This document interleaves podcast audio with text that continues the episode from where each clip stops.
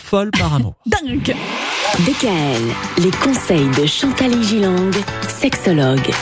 Toutes les folies qu'on est prêt à faire par amour, voilà ce dont on parle cette semaine. Chantal, aujourd'hui, une histoire vraie, celle de quelqu'un qui a choisi de rejoindre son amoureux à l'autre bout du monde. Alors je vais l'appeler Amanda. Mhm. Elle est partie en Australie. En Australie, c'est loin quand même. Ah oui, Hein oui, Bon. c'est très loin. Dans un programme d'études Erasmus, on connaît bien le processus, elle était d'abord esselée. Elle a vite rencontré, parce qu'elle est très jolie, un, un charmant garçon de son âge, dont la famille habitait dans le bush australien. Avec une ferme, des animaux exotiques, euh, la chasse à la carabine, des déplacements en 4x4 par buffle, enfin un dépaysement total et enchanteur. Amanda, elle était française. Elle est française. Ah oui, donc euh, apparemment, elle connaissait pas grand-chose de tout non, ça. pas du tout.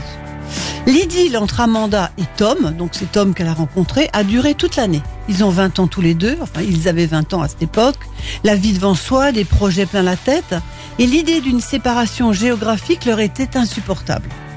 Alors Tom est venu visiter l'Europe, la France, il a séjourné tout un été avec Amanda à Paris, et il a très vite réalisé que les grands espaces australiens lui manquaient Ah oui. que la mentalité ne lui convenait pas et qu'il était hors de question pour lui de venir s'y installer pour poursuivre ses études.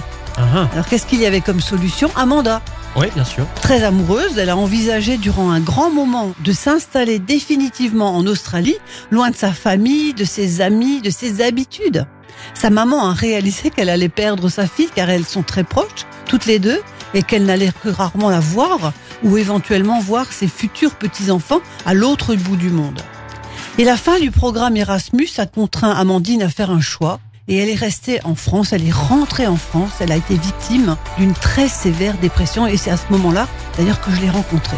Et c'est une histoire qui se termine mal pour les deux amoureux, mais Amandine aurait-elle supporté au fil des années d'être séparée des siens, tellement loin, tellement Ouais. différents Mais Et à- on ne sait pas. Et à 20 ans, on peut recommencer sa vie. Elle Oui, c'est vrai. Sa vie. Tom, je ne sais pas, je n'ai pas eu de célibataire. Bon, ben merci pour cette histoire. Une autre histoire vraie, une autre anecdote.